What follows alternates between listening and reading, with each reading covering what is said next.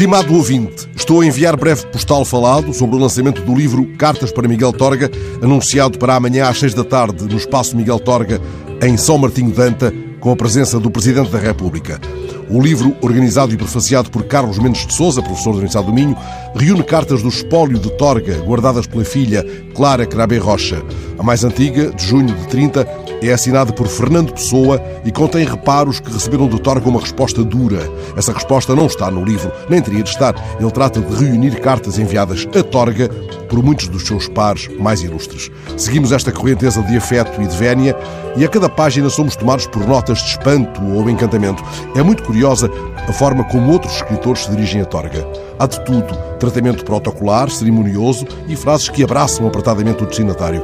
Adolfo Casais Monteiro, em finais de 46, pedindo colaboração para o mundo literário. Meu caro camarada, tal como Pessoa na carta já prezado camarada, e uma das cartas de Jorge de Sena, pedindo colaboração para um número dos cadernos de poesia de homenagem a Teixeira de Pascoais, meu caro camarada.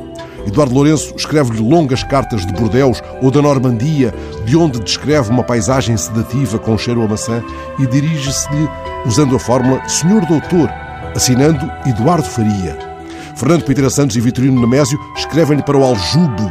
Nemésio, em papel timbrado da Revista de Portugal, que dirige nesse final da década de 30. Meu caro Rocha, estive hoje no Aljube com vontade de vê-lo, mas disseram-me que só a pedido seu, feito ao diretor da prisão. Espero, pois, que você consiga isso e me comunique a hora e o dia em que devo apertar esses ossos. Há no livro uma carta de Agostina que começa sem mais. Na página 79 do seu diário, quarto volume, parei. Então a morte do pai do abade de Loureiro mereceu-lhe uma página do seu diário?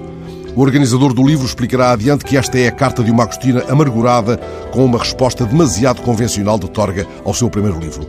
E há as várias cartas de Ribeiro Couto, o poeta e diplomata brasileiro, cuja amizade com Torga permite um tratamento de uma cumplicidade quase mágica. Arcanjo Miguel, Miguelão Miguelinho, Miguelão Torguinha ou Miguelão querido. E há a carta de Maria Ondina Braga, enviada de Macau em meados de março de 62. Começa assim, sem mais delongas.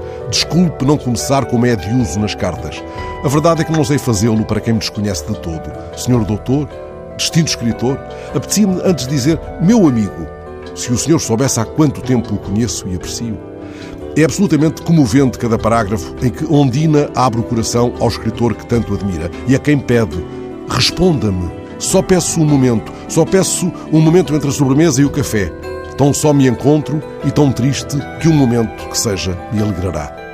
Não sei, querido ouvinte, se Torga respondeu a Ondina. Talvez um dia eu pergunte a Cândido Oliveira Martins ou a Isabel Cristina Mateus, que tão abnegadamente cuidam da obra da autora de Estação Morta.